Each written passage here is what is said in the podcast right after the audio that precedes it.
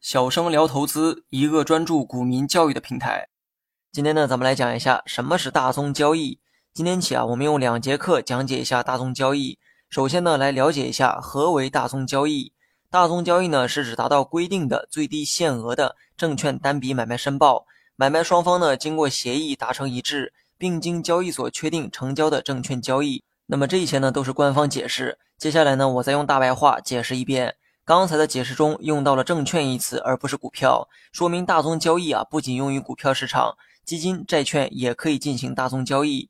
但我们呢是以股票教学为主的内容，所以接下来的说明呢都以股票市场为例。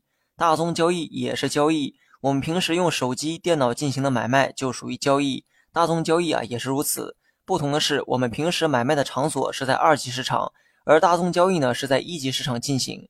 你如果不了解一二级市场，那么可以回听我之前的教学内容。我们平时呢可以交易的股票都可以进行大宗交易。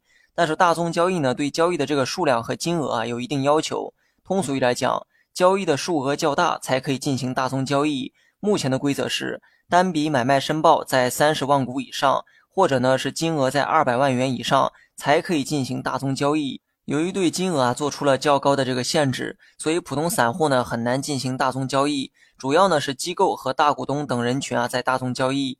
大宗交易的目的就是为了满足那些大额交易的投资者。让钱多的人和钱多的人进行交易，这样呢不仅效率更高，而且庞大的交易量不会影响二级市场的股价。关于这一点呢，我们在下期内容再做拓展的说明。大宗交易呢又分为协议大宗交易和盘后定价大宗交易。协议大宗交易啊很好理解哈，大宗交易双方互为指定的交易对手，然后呢协商确定交易的价格和数量。举个例子，小明呢想和小李啊进行大宗交易，小李呢也觉得不错。于是二人协商交易的这个价格和数量，然后交易所确定没问题之后，二者呢就可以顺利的成交。盘后定价大宗交易则是一种竞价方式，这个呢跟我们平时炒股时的买卖申报很像。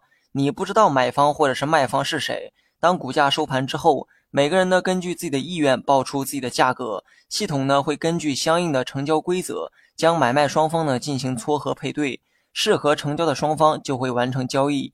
这个呢就是盘后定价大宗交易。讲到这儿呢，估计你也初步了解了大宗交易哈。但你有没有想过，为什么要有大宗交易这种交易方式？大宗交易又会不会影响我们平时看到的股票价格呢？关于这一点啊，咱们下期再聊。好了，本期节目就到这里，详细内容你也可以在节目下方查看文字稿件。